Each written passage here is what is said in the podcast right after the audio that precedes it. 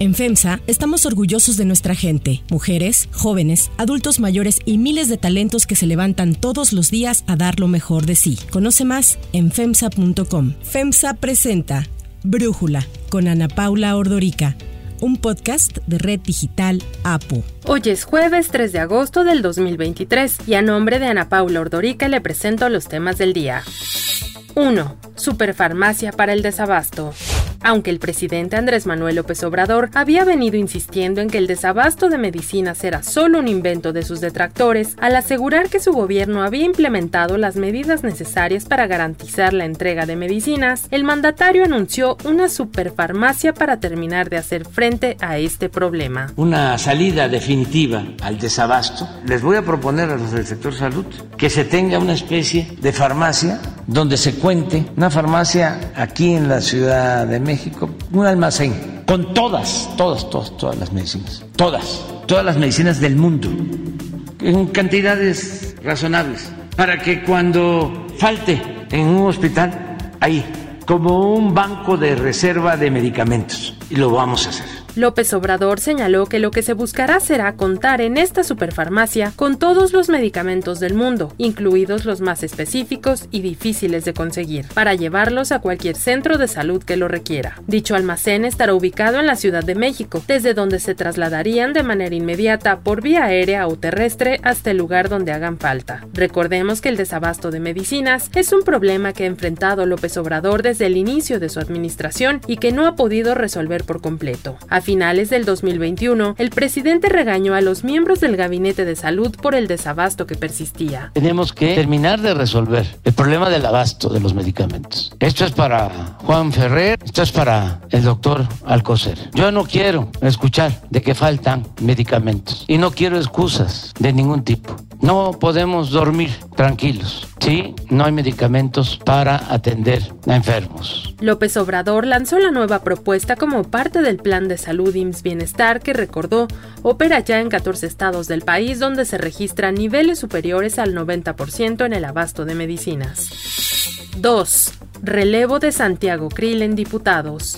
Desde que inició el proceso interno del bloque opositor para elegir al responsable del Frente Amplio por México, Morena y aliados exigieron a Santiago Krill dejar la presidencia de la mesa directiva en la Cámara de Diputados. En un inicio, el panista negó dejar la posición al señalar que la ley no le prohibía ostentar dicho cargo y paralelamente participar en un proceso interno de su partido. Sin embargo, esta semana el diputado informó que sí planeaba dejar el cargo, previsiblemente a partir de la próxima semana, esto ante el inicio de la segunda fase del proceso interno del Frente Amplio por México. Yo había platicado previamente con el diputado Mier que en caso de que fuera, digamos, electo dentro de la terna, creo que era conveniente ya poder liberar la presidencia por el tiempo que le tengo que dedicar. No eran las firmas, no era estar ya en la terna. Y entonces quedamos en eso, habíamos platicado desde hace algún tiempo de ello y ahora encontramos pues ya la, la vía, no hay fechas y así hemos acordado. Ayer Santiago Krill y el presidente de la Junta de Coordinación Política, el morenista Ignacio Mier, sostuvieron una reunión donde se habló del relevo del panista, luego de que se suscribiera un acuerdo político entre los tres grupos mayoritarios. Se informó que como parte del acuerdo, la posición seguirá siendo de acción nacional, por lo que el nuevo presidente de la mesa directiva será un diputado de esa fracción parlamentaria. Mier Velasco reconoció que la ley establece que la presidencia de la mesa directiva le corresponde a una vicepresidencia, en este caso al PAN, por lo que dijo se respetará el acuerdo existente. Ese fue el acuerdo fundacional.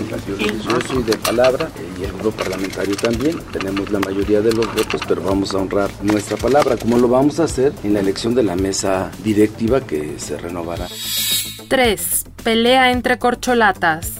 A pesar de que uno de los acuerdos del proceso interno de Morena era el que no hubiera descalificaciones ni debates entre los aspirantes, esta semana inició un claro desencuentro entre Marcelo Ebrard y Claudia Sheinbaum, las dos corcholatas punteras rumbo al 2024. La ex jefa de gobierno de la Ciudad de México publicó un video en el que señaló que estaría compartiendo algunos de los resultados de la estrategia de seguridad que implementó en la capital, que destacó tuvo resultados importantes. Les quiero platicar la estrategia de seguridad que se desarrolló en la Ciudad de México, donde logramos cifras históricas de reducción de delitos de alto impacto. 58% de reducción de todos los delitos de alto impacto, más del 50% en reducción de homicidios, más del 60% en reducción de robo de vehículo con violencia y robo en transporte público, entre otras reducciones de delitos. El mensaje de Sheinbaum sirvió al ex canciller para enviarle un mensaje en el que celebró que su rival entrara a temas que dijo son los que más le importan a la gente, la seguridad. Marcelo Ebrard no dejó pasar la oportunidad para intentar sacar ventaja al asegurar que los resultados que la exmandataria capitalina logró fueron gracias a una estrategia creada por él y por el ahora presidente de la República. Describes bien la estrategia que Andrés Manuel y yo diseñamos y aplicamos en la ciudad con los mejores resultados en lo que va el ciclo. El también ex jefe de gobierno capitalino recordó el plan Ángel que en días pasados presentó, que se basa en el uso de la inteligencia artificial y tecnologías para combatir la inseguridad, tales como reconocimiento facial, detectores de armas por patrones de movimiento, reconocimiento morfológico de la delincuencia, uso de drones, entre otras. Hace días presenté el Plan Ángel, respondiendo a qué más debemos hacer para mejorar la seguridad en el país. Porque hoy la cuestión es qué es lo que sigue, qué otros pasos debemos dar. Pensemos en grande, llevemos al país al siguiente nivel. Recordemos que luego de conocerse el Plan Ángel del ex canciller, Sheinbaum aseguró que la tecnología era un instrumento, pero no una solución para combatir la inseguridad.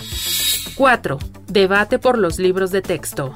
El debate alrededor de los nuevos libros de texto gratuitos que el gobierno federal rediseñó continúa. Como lo adelantamos ayer, expertos, organizaciones y la oposición acusan al gobierno federal de atentar contra la educación de los niños en el país, al señalar que los nuevos libros contienen errores graves como decir que una propiedad física de los objetos es su peso o la infografía del sistema solar, entre otros. Adicional, se ha señalado que los libros presentan errores gramaticales, errores ortográficos, contenidos deficientes una fuerte carga ideológica con contenido sexual, lenguaje inclusivo o polarización, entre otros aspectos. Para el Instituto Mexicano para la Competitividad, el problema con los libros de texto va más allá y apunta al nuevo plan de estudios de educación básica que señala pone en peligro la formación de talento y con ello el futuro de millones de estudiantes. Para Brújula, Fernanda Domínguez, coordinadora de educación en el IMCO, habla sobre esta nueva preocupación en el ámbito educativo. La preocupación y la polémica que hemos visto estos últimos días en torno a los nuevos libros de texto está más que bien justificado. Pero desde el INCO nos dimos a la tarea de analizar qué está pasando con el nuevo plan de estudios, cómo va a impactar a los 24 millones de niños, niñas y jóvenes que van a empezar a aprender bajo este nuevo plan a partir del 28 de agosto. En un principio, el momento de implementar un nuevo plan de estudios no podría ser peor. Venimos saliendo de una pandemia que no nada más generó una pérdida de aprendizajes de dos años, sino que también tenemos a más de millón y medio de jóvenes estudiantes que no hemos logrado que vuelvan a las aulas. Este nuevo plan de estudios carece por completo de las herramientas para hacerle frente a estos nuevos retos que enfrenta el sistema educativo mexicano. Entonces, si bien los nuevos libros de texto son muy alarmantes, hay riesgos muy profundos que van a tener un impacto en la formación de talento en México y que van a impactar a los jóvenes mexicanos y a las habilidades y capacidades que se van a desarrollar a lo largo de su vida profesional. El PAN se refirió al tema como una de las mayores tragedias de su historia, en referencia a la educación básica. Acusó al gobierno federal de no querer un pueblo preparado, pero sí adoctrinado para poderlo manipular. Incluso dijo que el gobierno de la autollamada 4T aborrece la ciencia y la cultura. El dirigente nacional del partido, Marco Cortés, hizo un llamado a los padres de familia referente a los libros de texto. Le exigimos acate la orden judicial y detenga la repartición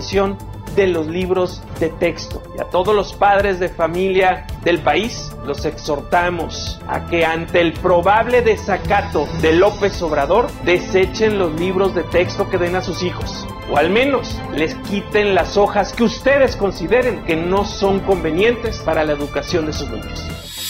5. Cerco militar en El Salvador. El gobierno del presidente Nayib Bukele en El Salvador instaló un cerco de seguridad en el estado de Cabañas, lo que lo convirtió en el primer departamento en ser cercado en su totalidad como parte del régimen de excepción. Para este cerco, que abarca los más de 1.100 kilómetros cuadrados que conforman Cabañas, tanto de zona rural como de zona urbana, se han movilizado al menos 7.000 militares y 1.000 policías que tienen la tarea de buscar a pandilleros en esta zona del país. Así habló Merino Monroy, ministro de Defensa del Salvador. Objetivo es la captura de los remanentes que quedan del programa Cabañas de la MS-13 y es que según las autoridades, en las zonas rurales están escondidos miembros de las maras que se han refugiado en estos lugares para evitar ser capturados o que buscan salir del país. El presidente Bukele señaló que con la estrategia de seguridad han desarticulado a las pandillas en los centros urbanos, lo que los ha llevado a esconderse en las zonas rurales. Cabañas colinda con al menos tres municipios hondureños. En el contexto del régimen de excepción implementado desde marzo de 2022, se han militarizado dos municipios y tres comunidades de San Salvador, durante la medida que suspende algunas garantías constitucionales y que ha sido señalada de violar derechos humanos, han sido capturadas más de 71 mil personas señaladas de pertenecer a las pandillas. Si te gusta escuchar Brújula, te invitamos a que te suscribas en tu aplicación favorita o que descargues la aplicación Apo Digital. Es totalmente gratis y si te suscribes será más fácil para ti escucharnos. Además, nos puedes dejar un comentario o calificar el podcast para que sigamos creciendo y mejorando para ti. Para cerrar el episodio de hoy, los dejo con música de Liso.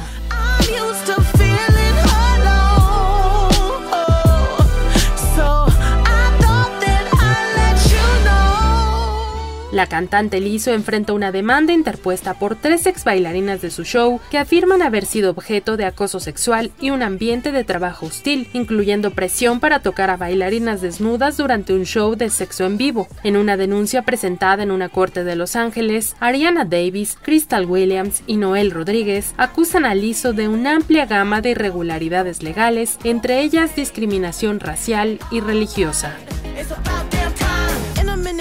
I'ma need a sentimental man or woman to pump me up.